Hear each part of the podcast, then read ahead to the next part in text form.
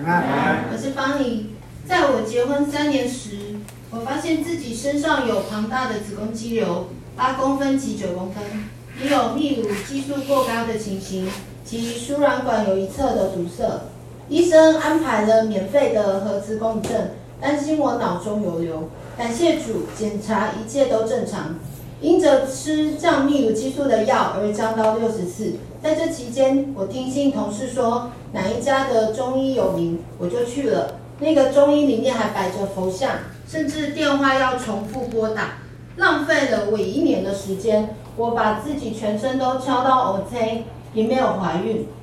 之后也有去基督徒的中医检查，因着问题过多，被退回健保卡去看。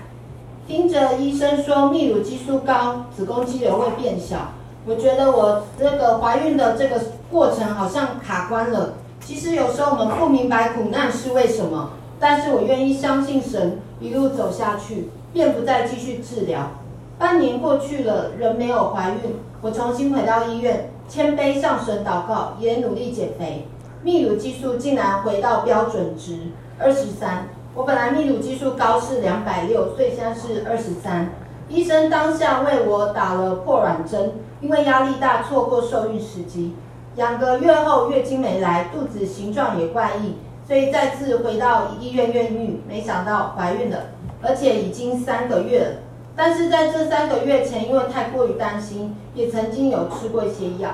因得来不易的孩子，我们选择做 NIPT 抽血，所以没有做这个羊膜穿刺。感谢主，NIPT 正常，但是却在高层次二十周的时候发现胎儿有过多问题，六根指头，常回音，心脏有白点，而且只有三百克。医生建议做羊膜穿刺确认，而我选择靠自己的方式去保护胎儿，不去面对。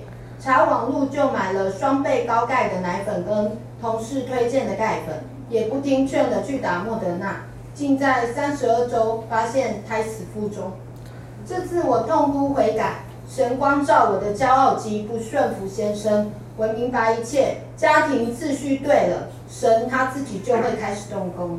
我邻里就看见耶稣抱着我死去的孩子在天上看着我，我才止住泪水。先生陪着我引产完，也安排两个月后将子宫肌瘤割除。感谢主，一年后因着吃黄体素治疗，加上十四天高温。我只吃了七天的黄体素，我又怀孕了。因着顺服神，产检十分顺利，但胎儿总是少一到两周，也常有因为有没有胎动而焦虑，常常在厕所一祷告就祷告两个小时。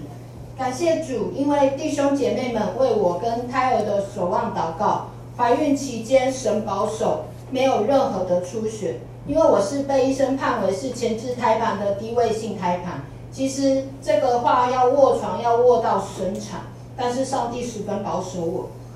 医生告知我生产时需要输血，因为我心中十分害怕，所以他决定在三十七周又四天安排了剖腹产。医生表示逐月生产，这个胎儿一定会住保温箱。但是我先生非常的有信心说，只要两千八，不用住保温箱就好了。没想到在三十六周产检时，医生测到我的胎儿有两千七，表不敢相信，因此测了三次，最后取平均值两千五。其实神有时候会透过我们身边的人来鼓励我们，对我们说话，所以我了解到这就是信心。住院前一天，胎儿达到二七五零克，因着二二八人人手不足，我的手术一直被延迟，因着祷告，下午三点才被顺利推去开刀。医生本来是劝我放弃，叫我吃点东西凉凉胎心，但感谢主因着祷告，所以顺利开刀。剖腹过程中两次血氧掉至八十，其实那是我离神最近的时刻，因为当你血氧掉的时候，你头全部都会麻掉，你完全看不清楚上面你的那个产检的医师，或是说打麻醉的医师的脸长什么样子。但是那时候我不断宣告圣经提摩太前书二章十五节：女人若长存信心、爱心，又圣洁自守，就必在生产台上得救。宣告至少十次。那感谢主，我和女儿都平安得救。我被推回病房时，先生表示手术中看见很多人从我的手术室里面忙进忙出的，而且拿了很大袋的血袋。当孩子抱出的那一刻，他心里面没有很开心，因为他没有看见我被推出。顿时，他就为我的生产平安祷告。所以接着他就很顺利的遇到我的主治医师。主治医师告诉他，我的手术十分顺利，母女均安。但是因为子宫收缩不好，输血比较多，我当时输血了一千 CC。这时他才放心了许多。感谢神，神的话语是真实可信的。我要将这一切荣耀归给主耶稣。谢谢大家。